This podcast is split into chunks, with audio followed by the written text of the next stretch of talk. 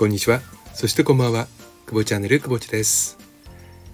ちょうどね、1回前の放送でやれることはやってみよう3発編ということでお届けをしましたら、あの、まあ、驚きの反応がね、結構あって、Facebook のメッセンジャーとかね、あの、普通に、えー、メール等々でね、えー、本当に自分で切ってんの？みたいなね、反応いただきまして、えー、嬉しい限りです。本当ありがとうございます。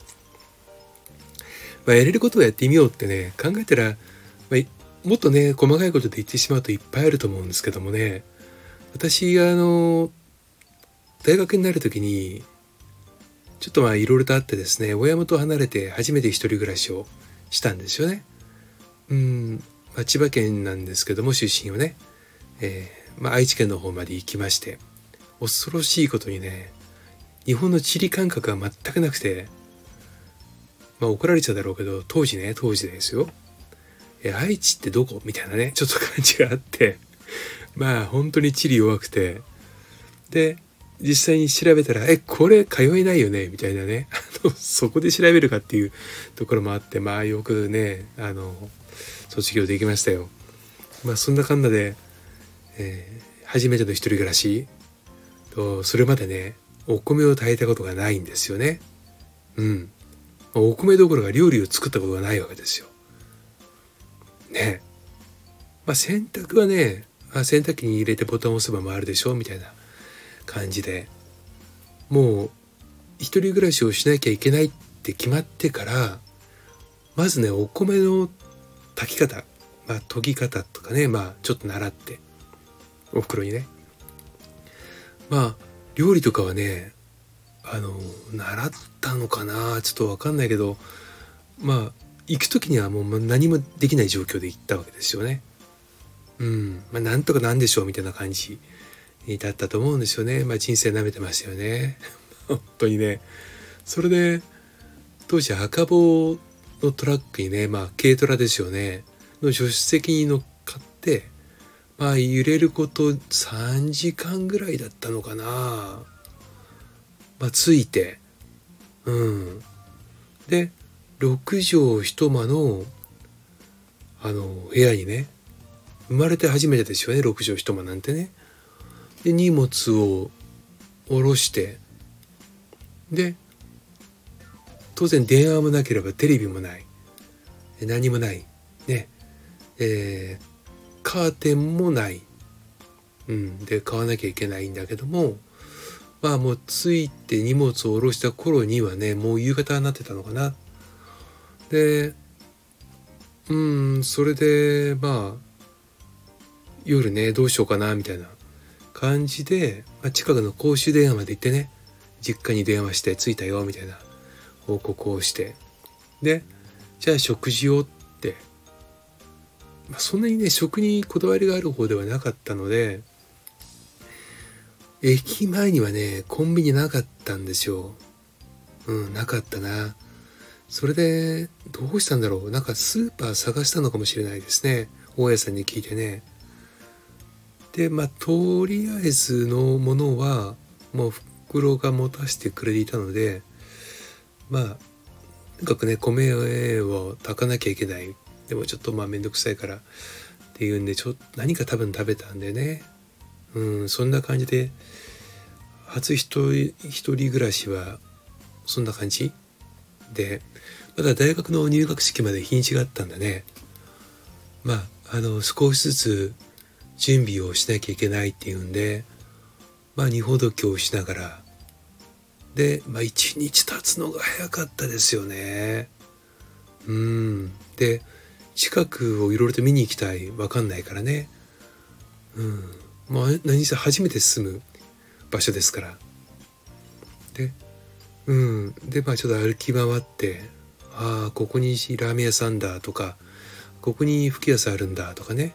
ああ、ここ駅なんだね、みたいな感じで、うん、ちょっとまあ歩き回ったりしていて、まあそんな感じで月日は流れていくわけですけれども、まあ、料理っつったって本当にできないから、野菜炒めを作った時にね、フライパンに油をひいて野菜を乗っけたまではいいんだけどもうその放置ですよ。当然真っ黒焦げ。うん、食べれたもんじゃない。でも食べるもんないから食べるわけですよね。うん。あとはまあ塩系のもあるものがあるねあればご飯いっぱい進むだろうと思って米は炊くから。米炊いた後おかずを作れないので、まあ、イカの塩辛でねご飯何杯も食べたり、えー、してで案の定ね塩分取りすぎて腎臓をやられるみたいなね 感じで。まあまあ本当にねあの初めてのお一人暮らしはまあ舐め切った結果がね出ておりましたね。うん。本当にその後ちょっと腎臓しばらくねおかしくしちゃってしばらく病院に通わなきゃいけないという状況になりましたけれどもね、まあ、どんなねあのことでも、まあ、この時期ですから4月ね入って初めての一人暮らしをされる方とかね引っ越しをされたとか、えー、新しい職場になったよとか新しいね、えー、まあ、新学期迎えたり、えー、進学したりということで、まあ、いろいろと新しい何かを始めてらっしゃる方いっぱいいると思うんです。新しく何かを始める時に皆さんはどうしますかね？うん。何か逃げ道を作ったりしますか？それとも知ってる人を近くに置いておきますか？安心できるものをね近くに用意してから新しいものを始めたりしますか？今ねくぼっちはもう年もね結構いってるので新しいものを始める時に自分がね準備するんであればいろいろ調べてね、えー、まあリスクも考えながら選択肢をいっぱい用意して臨むんだと思いますが若い頃はねとにかくやっちゃえもう勢いですよね。とにかくやっちゃえ。でああこんなことが起きたとかあこんななっちゃったとかねいうことをやりながら学ぶ。っていうことでしたよ。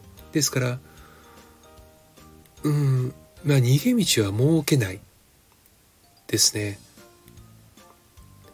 もうゼロから飛び込んでみる。そうすると、もう逃げられないから一生懸命やるわけですよね。うん。そこで生活をしていくためにね。でまあそうしてくると自分の自信にもつながるししなくてもいい経験をいっぱいするんでねうんまあしなくてもいい経験って言いましたけど実際にしなくていい経験なんてそんなになくてもうやって無駄になることってのはその時はあるかもしれないけども人生ね長い目で見ると全ての経験が自分っていうものを成長させる上でね何かしらプラスになってると思うんですよ。今ね皆さんこの新しい環境とか新しい生活を迎えられている中で、まあ、いろいろとねその思い通りにいかないこととか、うん、新しい課題にぶつかったりね悩みを抱えたりすることってあると思うんです。でもそれらは決してね無駄ではない。むしろねものすごくねもうかけがえのない財産に化ける可能性を秘めてるんですよ。だからね本当にあの私なんかもそうですけれどももう生き死にに関わるようなね経験でなければ飛び込んで特に若いうちは飛び込んでねいろいろと経験をした方が絶対にいいと思います。まあ当然犯罪行為に関わることは絶対言っちゃダメですけれども自分が新しい生活を迎える上でねこうであろうとかこうだったら嫌だなとかいう条件をつけることはしない方がいいんじゃないかなと思います。条件をなくして飛び込んでみた時に何か見えないものが見えてきたりする。